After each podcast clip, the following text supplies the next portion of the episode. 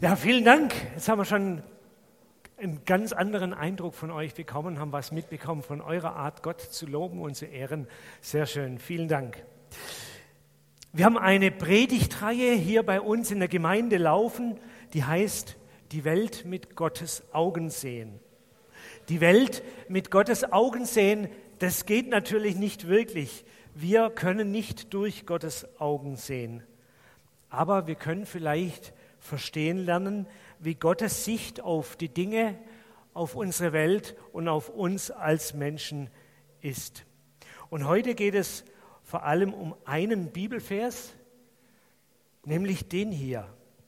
Der Mensch sieht, was vor Augen ist, Gott aber sieht das Herz an. In einer moderneren Übersetzung steht dazu, für die Menschen ist wichtig, was sie mit den Augen wahrnehmen können. Ich dagegen schaue jedem Menschen ins Herz. Da wird also behauptet, dass es zwischen Gott und uns einen ganz grundlegenden Unterschied gibt. Wir schauen auf das Sichtbare, aber Gott schaut auf das Herz, schaut in unser Herz.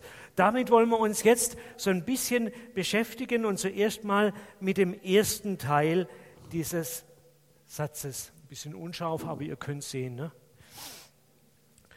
Der Mensch sieht, was vor Augen ist, sieht vielleicht nur, was vor Augen ist. Sollen wir das einfach so stehen lassen, weil es in der Bibel steht? Stimmt es so oder müssen wir uns da eigentlich wehren und sagen, so dumm sind wir doch auch nicht, dass wir immer nur an der Oberfläche des Lebens unterwegs sind, dass für uns nur die Optik zählt, nur Äußerlichkeiten wichtig wären für uns. So ist natürlich nicht. Andererseits, wir müssen vielleicht zugeben, unser erster, meistens optischer Eindruck der bedeutet ganz viel in unserem Leben. Ich gehe in eine Buchhandlung, ein Buchcover spricht mich an, kaufe ich, obwohl ich noch nicht drin geblättert habe oder nicht viel drüber weiß. Die Tiefkühlpizza im Edeka sieht lecker aus, nehme ich mit, obwohl ich nicht weiß, was in der Packung drin ist. So ähnlich gehen wir auch vor mit Menschen. Der Typ da auf dem Wahlplakat, der sieht irgendwie merkwürdig blöd aus, den wähle ich nicht.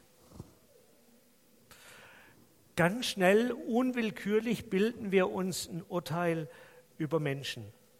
Sympathisch oder unsympathisch, Freund oder Feind, Öko, womöglich noch Veganer oder konservativer Spießer, dynamisch sportlich oder Couch Potato, arroganter Sack, eingebildeter Typ, Tussi oder Loser, oder Hingucker, Vertrauensperson oder Autorität für mich, Schublade auf, Mensch rein, Schublade zu.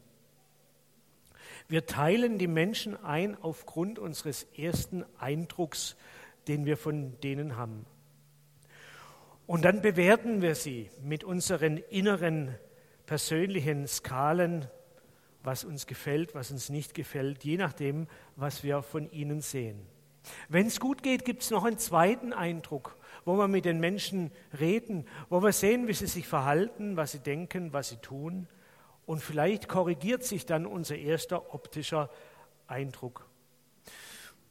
Und wenn es dann noch gut geht, nein, nicht wenn es gut geht, sondern immer, bilden wir aus dem, was wir erleben mit Menschen, unsere Vorstellung von dem, wer diese Menschen sind. Wir schließen auf ihr Innenleben, auf ihre Meinungen, auf ihre Vorlieben, auf ihre politische Einstellungen, auf ihre Abneigungen, auf ihre Fähigkeiten und ihr Wissen.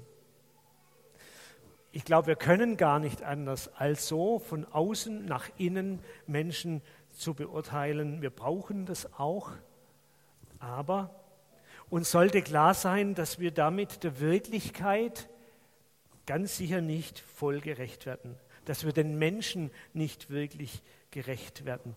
Und ganz oft, das haben wir alle schon erlebt, liegen wir mit unserem ersten optischen Eindruck voll daneben. Schön, wenn wir es merken und wenn wir eine Chance geben, dass es sich verändern darf. Dieser Bibelvers hinter mir will uns vor Augen halten, wie begrenzt unser Blick, unsere Wahrnehmung von Menschen ist. Pass auf mit deinem Urteil über andere.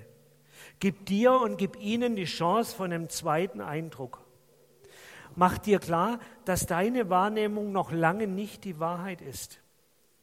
Werde dir über deine Schubladen klar, über all die Vorurteile, mit denen du Menschen begegnest und bewertest und frag dich, ob deine Schubladen den Menschen gerecht werden. Nächstenliebe heißt auch, ich will mir sowas wie eine neugierige Offenheit für die Menschen um mich herum bewahren. Ich will mich interessieren. Ich will den zweiten Blick hinkriegen. Ich will mir einen Eindruck verschaffen. Ich möchte Menschen erkunden und kennenlernen. Und ich sage euch, wenn wir das tun, dann wird es plötzlich spannend. Dann ist nicht mehr schwarz und weiß. Dann schält sich eine Persönlichkeit, ein Profil raus und es ist spannend, jemand kennenzulernen. In jedem Mitmensch steckt ja eine Kreation Gottes, eine Erfindung, ein gewolltes Geschenk Gottes auch an uns. Jemand, der wie wir selber begabt und beschränkt ist. Und es ist schön, wenn wir das dann zulassen, jemand in seinem ganzen Menschsein zu begegnen. Jetzt der zweite Teil dieses Textes. Gott sieht das Herz an. Was heißt es eigentlich? Ich glaube, man kann dreierlei Dinge darunter verstehen. Zum Ersten, Gott blickt durch. Gott kann im Unterschied zu uns hinter meine Fassade schauen. Er kennt nicht nur meine öffentliche Seite, das, was ich von mir zeige, wie ich mich präsentiere und was man in Facebook über mich lesen kann. Er kennt auch meine geheimen Abgründe und meine ungelebten Potenziale, das Gute und das Schlechte. Vor Gott bin ich der, der ich bin, ganz ungeschminkt und ungeschönt ohne die Chance, irgendwas zu retuschieren, wegzulassen oder zu verstecken. Ich weiß nicht, wie es euch geht, aber irgendwie ist es doch eine unheimliche Vorstellung. Wer will das schon? Gott sieht alles. Das klingt ja nicht verheißungsvoll, sondern eher wie eine Drohung nach Totalüberwachung. Aber ich glaube, das muss nicht zwingend heißen, dass Gott mich stalkt, dass er mich überwacht, dass er mich verfolgt. Womöglich, um mir was Böses nachzuweisen, um mich zu ertappen bei meinen Fehlern, um meinem Versagen. Ich glaube, dieses Gott sieht mein Herz an, heißt auch noch was ganz anderes. Mein zweiter Punkt, es heißt, Gott sieht mich. Gott schaut hin. Gott übersieht mich nicht. Er schaut sogar genau hin ins Herz. Er interessiert sich nämlich für mich. Ich habe seine volle Aufmerksamkeit. Ich habe Bedeutung vor ihm. Ich habe ein Ansehen vor Gott. Als drittes, Gott sieht das Herz an, das heißt dann auch, Gott versteht mich. Gott kennt meine Geschichte. Er weiß, warum ich manchmal so merkwürdig reagiere, warum ich so empfindlich bin. Er weiß, woher meine Vorlieben kommen und was ich gerne mag. Gott muss ich gar nicht viel erklären, bis er kapiert, wie es wirklich steht um mich. Der kapiert, wie ich ticke. Vielleicht sogar besser, als ich das selber kann. An einer Ecke habe ich das gefunden in der Bibel, in dem Psalmen, Psalm 139 dass da jemand, nämlich der König David, die Hoffnung hat, dass Gott vielleicht noch näher an seine Persönlichkeit rankommt als er selber. Der schreibt nämlich, erforsche mich Gott und erkenne mein Herz, verstehe mich und begreife, was ich denke. Und dann fügt er noch eine Bitte hinzu, schau doch, ob ich auf einem falschen Weg bin und bitte, bitte führ mich auf dem Weg der Zukunft hat. Er rechnet damit, dass Gott sein Herz sehen kann, vielleicht ihn besser verstehen kann als er selber und dass Gott daraus her auch eine Hilfe leisten kann für ein gelingendes Leben. Gott durchschaut mich, Gott beachtet mich, Gott versteht mich. Aber ich glaube, das Entscheidende an diesem Bibelvers, ob das was schwierig, bedrohliches ist oder was Schönes, das liegt an der Frage, wer guckt mir denn da ins Herz? Einerseits weiß ich ja, ich möchte das. Ich möchte, dass mich jemand kennt und versteht und weiß, wie es mir geht und was in mir drin los ist. Andererseits will ich nicht jeden in meine Karten gucken lassen. Wer ist dieser Gott? Ist das ein gefährlicher, totalitärer Überwacher? Oder ist dieser Gott ein empathischer Menschenversteher? Daran entscheidet sich alles, ob ich mit diesem Gott kann und will oder nicht. Interessanterweise habe ich in der Vorbereitung gelesen, dass dieser Satz, Gott sieht das Herz an, vielleicht auch anders übersetzt werden kann. Nämlich, Gott sieht uns mit dem Herzen an. Also Gott sieht uns mit seinem Herzen an, nicht mit dem kühlen Blick von einem Prüfer, nicht mit der Verachtung von einem Kritiker, nicht mit einem überlegenen Grinsen im Gesicht, wusste ich doch, wer du bist. Wir alle, ich, jeder Mensch ist ja seine Schöpfung. Siehe, es ist sehr gut, steht in der Schöpfungsgeschichte, sagt Gott über den Menschen. Gott findet uns erstmal gut. Gott ist unser Ursprung. Wir sind sein Werk, gewollt und geliebt. Gottes Herz schlägt für uns. Er ist auf unserer Seite. Er ist auf unserer Seite, auch dann, wenn er nicht zu allem Ja und Amen sagen kann, was wir tun. Auch wenn er nicht alles gut und richtig findet, was wir tun und lassen. Auch wenn er merkt, dass das Gute in uns verdorben ist, dass wir Menschen sind, die Sünder sind. Ich kann meine Schattenseiten vor Gott nicht verstecken, aber ich muss es auch nicht. David, der berühmte König Israels, von dem wir gerade schon ein Gebet gehört haben, der hat auch seine dunklen Seiten gehabt. Auf seinem Weg zur Macht hat er viel Blut vergossen.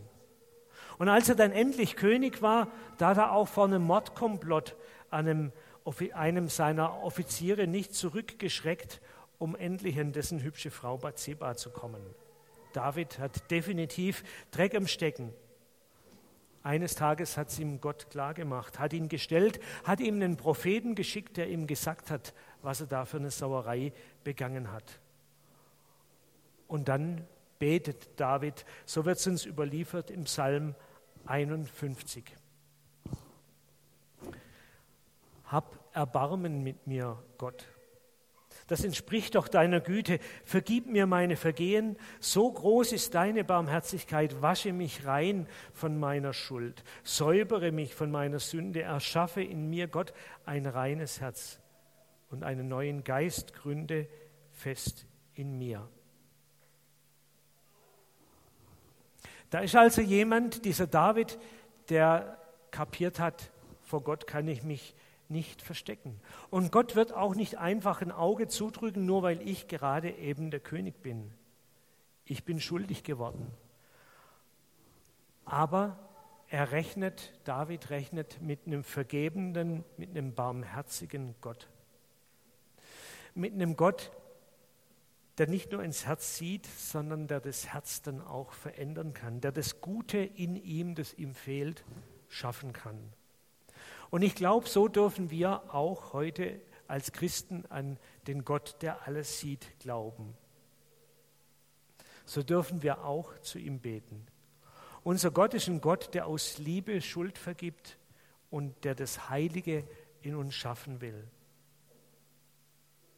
Jesus sagt immer wieder, dass es ihm darum geht, das Böse, das Verkorkste, das Falsche in unserem Leben zu überwinden, zu entschärfen, zu verändern. Jesus sagt, der Menschensohn, ich, Jesus, bin gekommen, um die Verlorenen zu suchen und zu retten.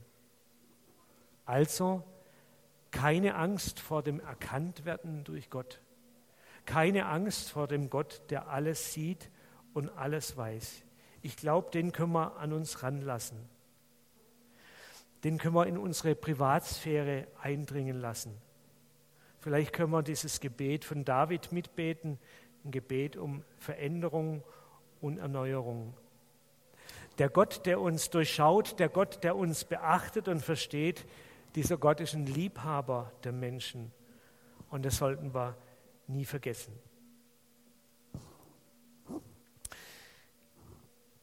Noch ein Blick auf den Zusammenhang, in dem dieser Bibelvers steht. Dann bekommt dieser Vers nämlich nochmal ein ganz anderes Gesicht.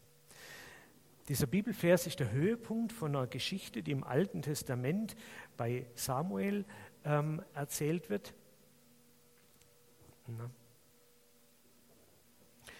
Und diese Geschichte hat was mit diesem David zu tun, von dem ich jetzt schon zweimal was zitiert habe.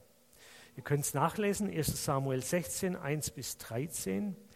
Eine Zeit, in der Israel ein Problem hatte. Der König hat sich von Gott abgewandt und war vor Gott in Ungnade gefallen. Und deswegen hat Gott entschieden, einen anderen Mensch in das Königamt zu berufen. Und schickt den Samuel los, sowas wie ein Sprecher Gottes. Er schickt ihn nach Bethlehem zu der Familie von Isai. Und er sagt ihm, einer von den Söhnen von Isai wird der neue König werden. Und du sollst ihn dazu berufen. Und dann kommt es zu so einer Art Casting. Samuel lässt sich die Söhne Isais vorführen, einen nach dem anderen. Und schon beim ersten, bei dem Erstgeborenen, bei Eliab, wird er fündig. Denkt, das muss er wohl sein. Ein stattlicher, offensichtlich beeindruckender Mann steht vor ihm. Da fiel Samuels Blick auf Eliab und er dachte, das ist gewiss der, den der Herr ausgewählt hat. Doch der Herr sagte zu Samuel, lass dich nicht davon beeindrucken, dass er groß und stattlich ist. Er ist nicht der Erwählte. Ich urteile anders als die Menschen. Ein Mensch sieht, was in die Augen fällt, ich aber sehe ins Herz. Die Geschichte geht weiter. Sechs weitere Brüder werden vorgeführt, aber keiner ist der Richtige. Samuel wäre schon längst mit einem zufrieden gewesen, aber er erwartet auf einen Wink von Gott und dieser Wink kommt nicht. Und dann sind alle durch und die Geschichte hat ein trauriges Ende und er denkt, Mensch, war da was falsch gelaufen? Und er fragt nochmal nach, intensiv, den Isai, gibt es da nicht noch jemand? Und dann erst fällt dem Isai ein, ach ja, doch, wir haben, ich habe noch einen Sohn. Äh, den jüngsten, den habe ich zu den Ziegen geschickt, zum Hüten. Ähm, an den habe ich gar nicht gedacht. Der jüngste war nämlich in der damaligen Zeit der letzte, der unterste in der Hackordnung, ohne Aufsicht, äh, Aussicht auf irgendeinen wichtigen Posten. Kein Wunder, dass man den erst gar nicht antreten hat lassen, dass man ihm keine Chance gegeben hat. Aber dann wird er geholt, David, noch ein Minderjähriger, ein Junge. Und Gott gibt Samuel den Wink und sagt, der ist es. Und dann wird er David zum König berufen und Gott schreibt mit ihm Weltgeschichte. Eine ganz menschliche Geschichte von Menschen, denen man was zutraut, die man fragt, die für wichtige Dinge in Frage kommen. Und von den Menschen, den man eigentlich vergessen hat, über den man gar nicht erst nachdenken muss, der auf keinen Fall in Frage kommt. Wie gut, dass der Vater im Himmel, dass Gott da anders tickt wie der Vater Isai, der seinen Jüngsten vergessen hat. Gott hat andere Kriterien und er hat einen anderen Blick. Er gibt dem Jüngsten, der den alle übersehen haben, dem niemand was zugetraut hat, die große Zukunft. Und das, obwohl Gott schon gewusst hat, wen er sich da einhandelt, wen er sich ins Haus holt und was der noch alles ausfressen wird. Der David wird zu höherem berufen. Ich glaube, dass Gott auch mit uns irgendwie sowas vorhat. Dass er mit jedem von uns irgendwie eine Berufung hat, eine Aufgabe. Wahrscheinlich eine, die mit unseren Begabungen und Leidenschaften zu tun hat. Vielleicht was, was auch mit dem zu tun hat, dass Gott in unser Leben investiert, uns begleitet, uns coacht, formt, verändert, damit sich in uns Leben entfalten kann, dass wir aufblühen, damit Gottes Leben sich in uns entfalten kann. Mit jedem von uns will Gott einen Weg gehen. Egal, ob wir zu denen gehören, die immer angeguckt werden, wenn es um schwierige Dinge geht, oder zu denen, die übersehen werden, die, denen man nichts zutraut. Wir müssen keine Elite sein.